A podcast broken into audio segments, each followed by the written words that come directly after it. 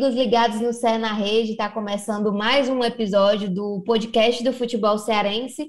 Eu sou Beatriz Carvalho, repórter do ge.globo.ce, e estou aqui com convidados especiais de sempre, né? Já são da casa, é, que é o Igor de Castro, representante da torcida do Ceará, no nosso Voz da Torcida, e o Márcio Renato, representante da torcida do Fortaleza, também no nosso Voz da Torcida.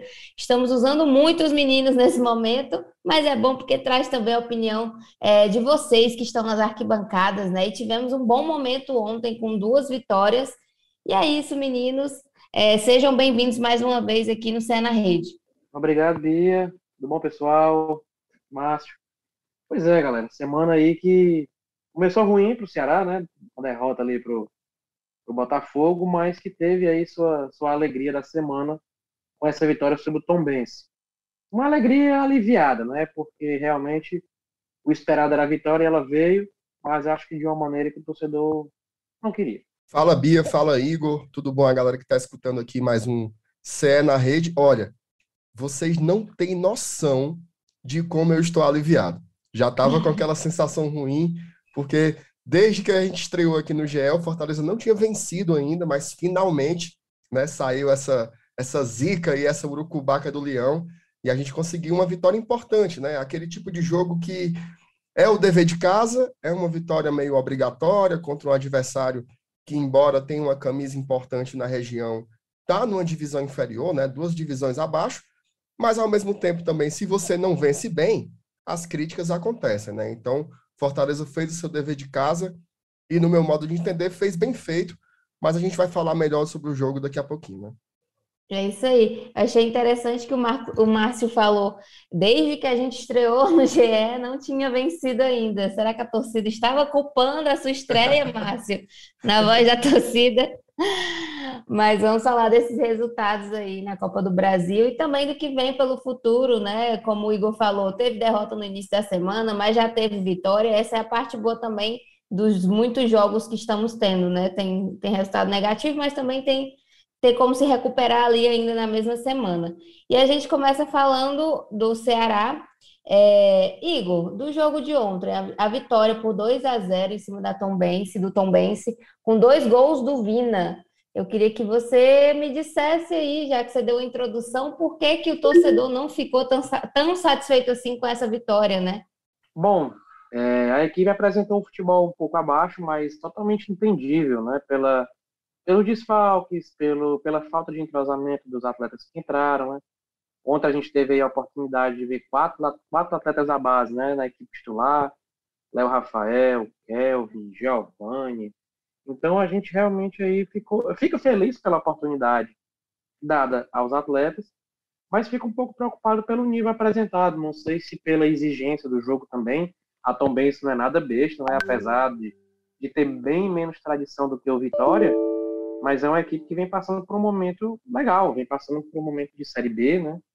Vinha de uma sequência negativa, mas a Série B e um time até razoável, com... E eu tinha o velho receio também da velha lei do ex, né? Ciel 99, rei da Tombense, começou no banco, entrou ali, mas não pôde fazer muita coisa. O Ceará que encontrou logo o gol no início do jogo, ali perto do, depois dos 15, é o estilo do Orival, né? Um gol ali logo no antes dos 20 minutos do primeiro tempo, logo para realmente deixar o Ceará na frente e aí a gente consegue controlar melhor o jogo. É, o Vina fez o gol de falta, um golaço. É, até a câmera do jogo foi bem propícia para o momento, né? Parecia câmera de replay, aquela atrás do gol, no momento que estava tava passando o jogo. E aí o Ceará conseguiu realmente é, neutralizar as ações do Tom Benz, né? O Tom Benz foi muito arame liso, ficou muito com a bola, rodou, rodou, mas que não foi, não foi, não ofereceu tanto perigo assim ao João Ricardo, é, com exceção dos chutes de longa distância, mas nada demais realmente. E aí o Ceará parecia muito, muito sonolento, parecia muito se poupando, não sei. Tivemos alguns jogadores poupados ontem também, né? Bruno Pacheco e Zé Roberto não jogou. E teve Richard também que não viajou. Então, realmente, a gente é, parecia o Ceará se poupando para a sequência que vai vir pela frente, realmente fazendo é, o básico. Venceu, venceu, mas fez o básico. Foi realmente jogou para ganhar e só. Então, realmente, a gente conseguiu uma boa vantagem aí para a partida de volta. No segundo gol, já no final do jogo, né, realmente que deu essa tranquilidade para a gente vir aqui para o Castelão e poder ter uma, é, é, uma vantagem sobre a Tombense. Mas é isso, o Ceará realmente jogou, deu, jogou para o gasto, jogou para o gasto, a impressão que deu foi essa, mas que venceu. Tá ótimo, é o que a gente está precisando realmente.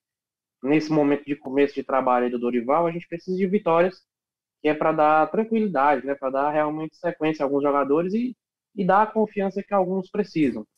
Alguns jogadores ainda aí, como o Eric, né, não, não, não se encontraram com a sua confiança total, já, já são muitas partidas e, e, e realmente deixa muito a desejar não é uma questão de finalização, assim como os demais, mas ele que, por criar muito, acaba muito aparecendo ali na cara do gol e não consegue concluir, mas uma hora ele vai fazer, uma hora vai fazer, Boto fé. Só para passar os números rapidinho do, do Ceará com o Dorival, né? São quatro vitórias em cinco jogos, dez gols marcados e seis sofridos. Então, assim, é um bom início de trabalho, né? Que vem sendo consolidado. É, e a gente fala agora também da vitória do Fortaleza, é, em cima do Vitória por três. Oi? Só um adendo também que são muitos gols, né? Feitos e acho que Isso. o número de gols sofridos também é, em comparação aos últimos trabalhos, né? acho até um, uma quantidade até um pouco alta, mas também devido aos, ao nível dos adversários. E cartões vermelhos também, que é um, um ponto aí a, a, a, se, a se falar, que o Ceará não era uma equipe muito adepta de, de receber cartões vermelhos, e com o Dorival, com exceção do jogo do Laguaira, todos os jogos a gente recebeu. Tá ele, até comentou, ele até comentou sobre isso na coletiva, né, Igor? Ele falou que é uma, uma coisa que acaba fugindo do técnico, porque acaba sendo uma resposta ali em campo do próprio atleta, mas que isso vai ser melhorado, a comunicação vai ser melhorada para que não aconteça mais, né? Pelo menos com tanta Exatamente. frequência, porque acaba prejudicando bastante você não poder, além de todos os desfalques por lesão, por poupar, todas as questões, ainda não poder contar alguém com alguém por conta de cartão vermelho, né? E, e aí vai no ponto justamente que eu acho um dos defeitos né, do elenco, que é que é justamente esse time, entre aspas, né, os, os reservas. Né? Eu acho que existe um pouco aí de, de vácuo, existe um hiato aí no meio dos dois, que, que realmente quando se joga com time reserva não passa longe de ter a, a, a mesma a mesma como é que eu posso dizer intensidade ou qualidade. É, então realmente quanto mais expulsos né realmente prejudica até aí a, a equipe. Mas Também a gente vai voltar a falar de Ceará já já. Porque agora a gente fala da vitória do, do Fortaleza, vamos deixar o Márcio também festejar esse momento, né? Que o Fortaleza voltou a vencer é, 3 a 0. E aí, Márcio, o que, que a gente pôde ver em campo? Que, como é que você avalia esse, esse triunfo? Olha, Bia, eu acho que essa vitória ela foi importante sob diversos aspectos, assim, sabe? Pensando só na Copa do Brasil, eu acho que é um resultado que, sendo bem franco, ele liquida, né? Liquida o confronto. É muito pouco provável, assim, que o Vitória consiga reverter, consiga diminuir essa vantagem. Então, eu acho que o Fortaleza ele já está, né, virtualmente classificado para a próxima fase da competição, que é muito importante, né? Chegar até as oitavas. É... Do ponto de vista do calendário, também é muito importante, porque tantos jogos, né? Já vai ter jogo sexta, domingo, quarta, domingo, quarta que vem de novo. Então, se nessa partida de volta em Salvador o Fortaleza tiver a opção né, de colocar ali um time alternativo, não, não precisar é, expor os jogadores mais desgastados, já é também algo muito positivo. E o terceiro ponto, eu acho que é a confiança. Né? A gente sabe que o esporte ele tem muitas questões objetivas, né? Tem a tática, tem a parte técnica, tem a condição física, tem a condição psicológica, mas também existem dimensões mais subjetivas, né?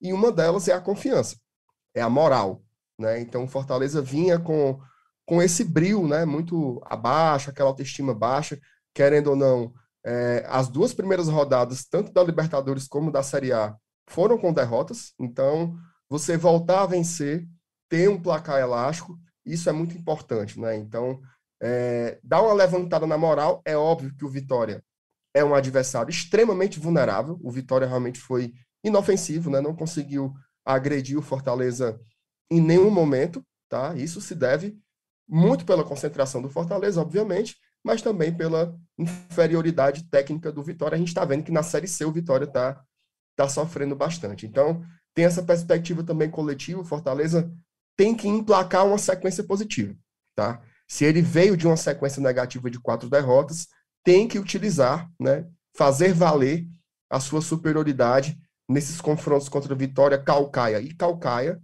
para chegar com a confiança elevada é, no jogo contra o Alianza Lima, que ali é para tentar voltar para a competição né, que é a Libertadores.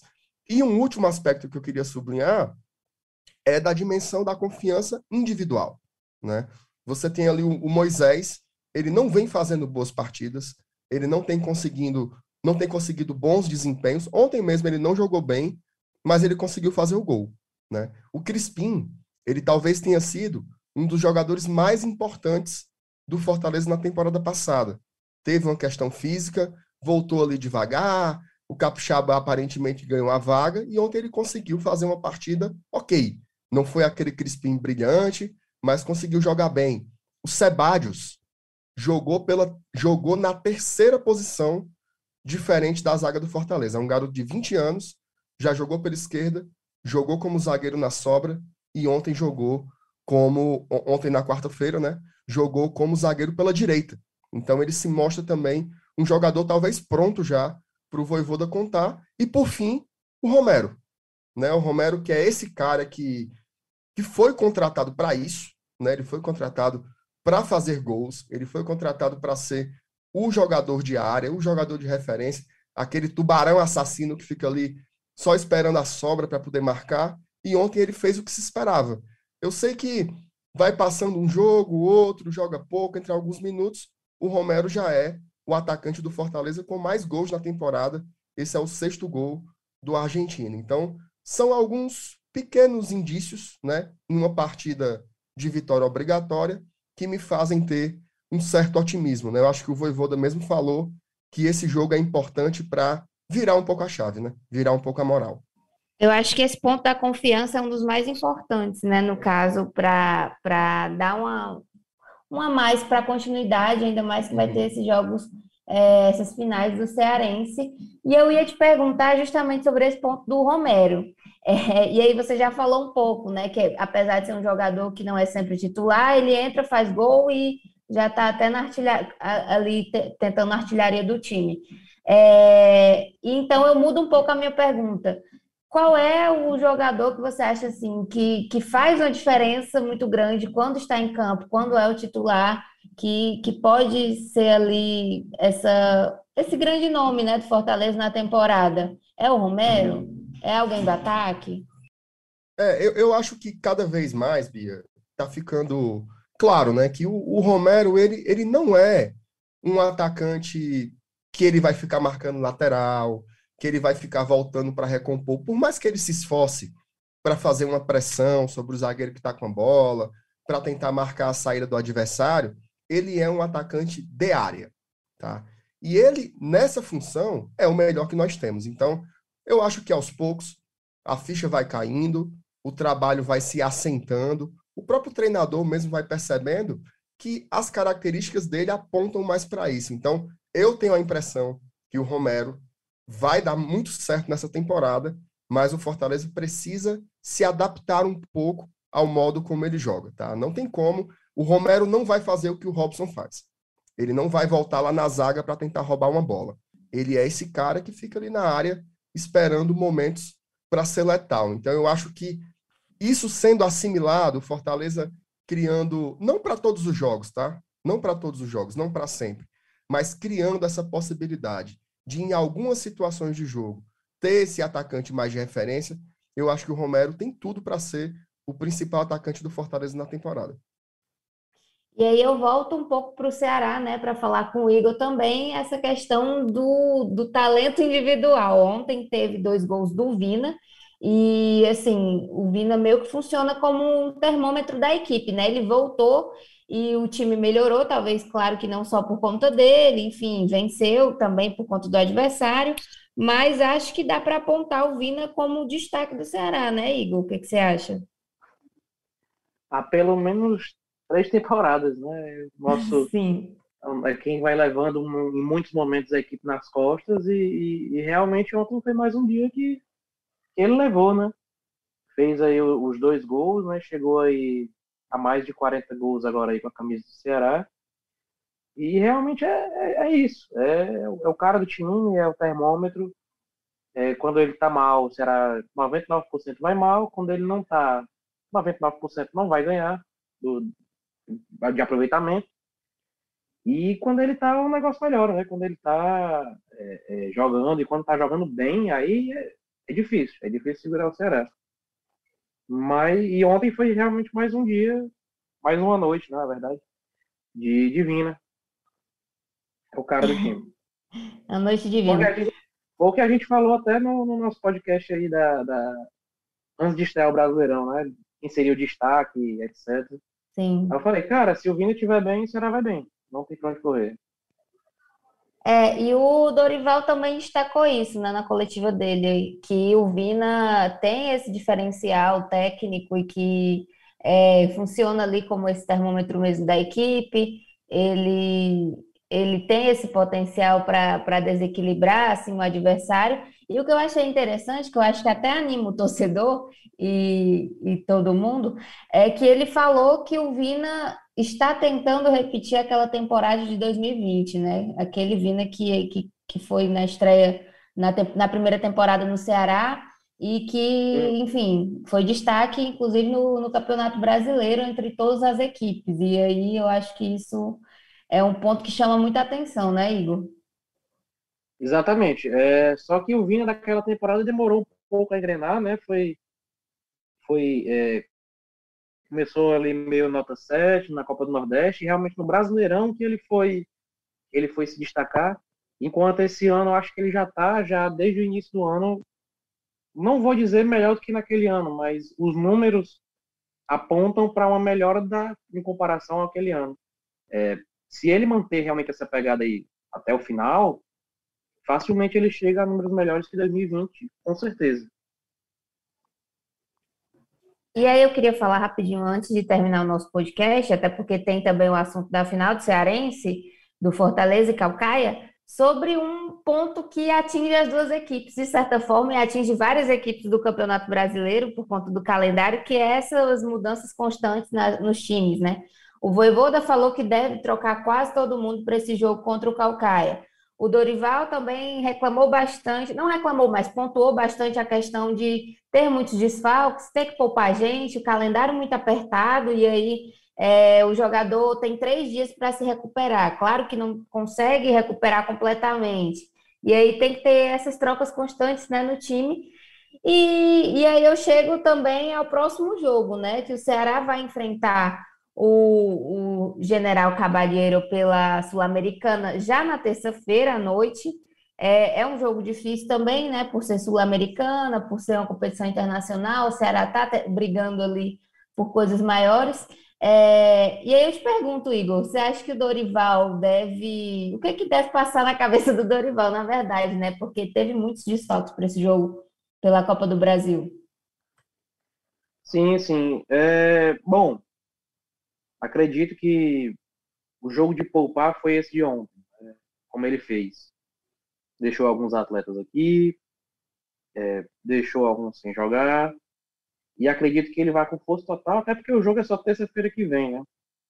Então a gente tem quase uma semana de, de um jogo para o outro, eu acredito que, que ele consiga é, treinar e, e, recuperar quem quem estava um pouco com o CK alto, né? o CK que é o índice de, da musculatura, né? Quem, quem trabalha com isso entende, eu, eu só ouço falar. é, então, é, eu acredito que na terça-feira, quem, com exceção de quem está no DM realmente machucado, eu acredito que ele vai ter força total. Acho que ele não deve poupar e não vai. Não acredito que vá. É um adversário, creio, né, que seja. Não assisti os outros jogos né, do grupo, mas acredito que seja o, o de nível mais baixo do grupo.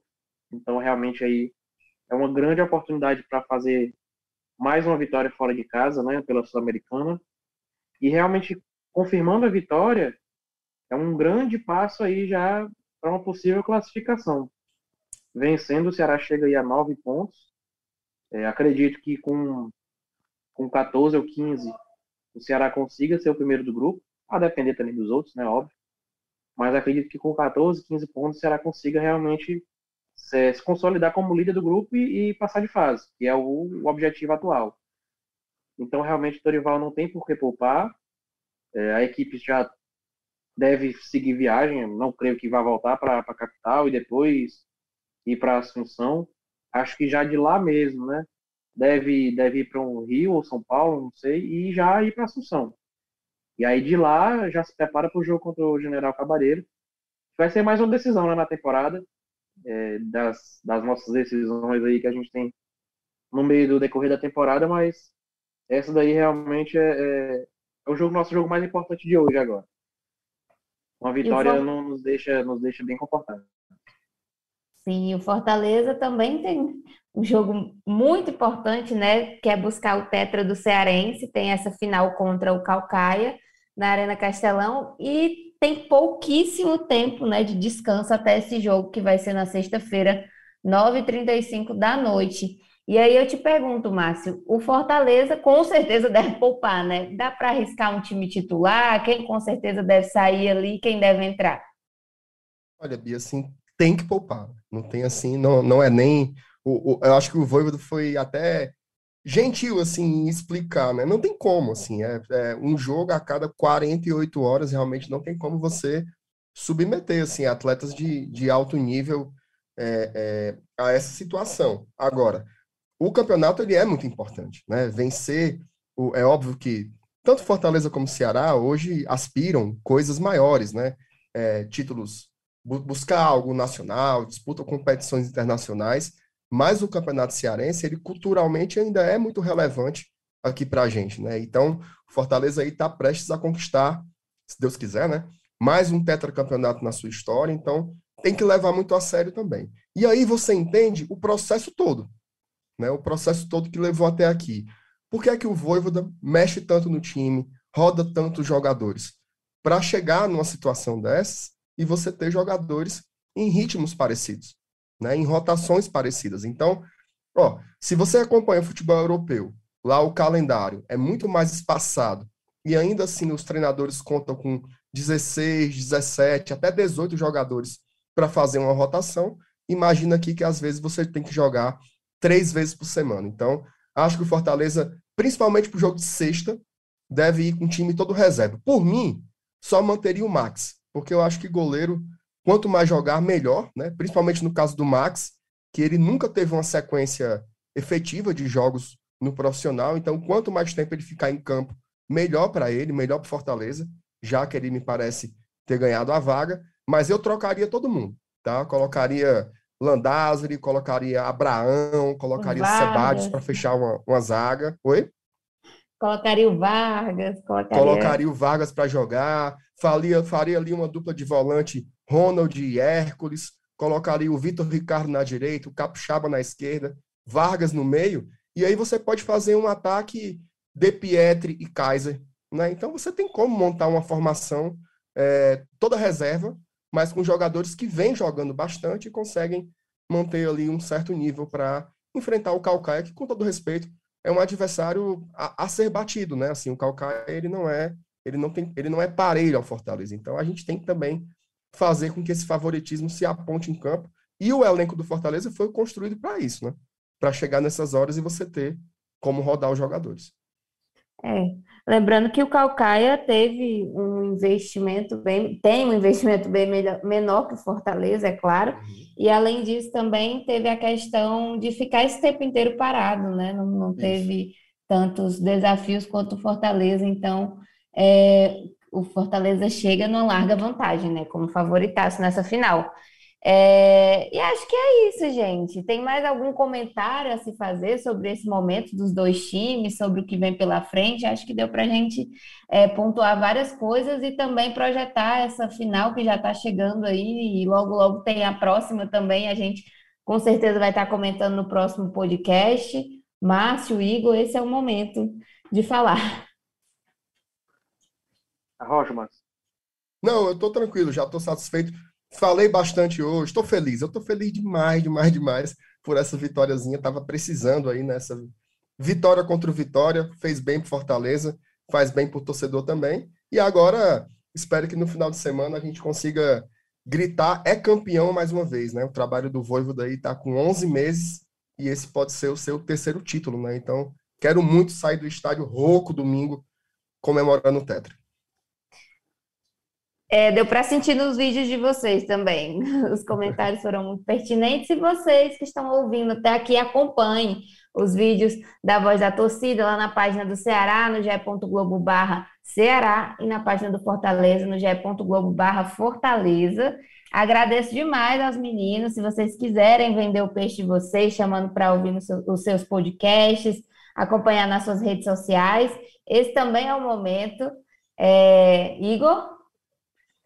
Pois é, tô, tô tem no YouTube, no, no, no Vozão Cast, tem no Instagram, no Herói Alvinegro, tem eu no Twitter, arroba Igor De Castro, onde vocês quiserem me procurar aí, sou bem tranquilo, sou bem solícito. Cuida. Márcio?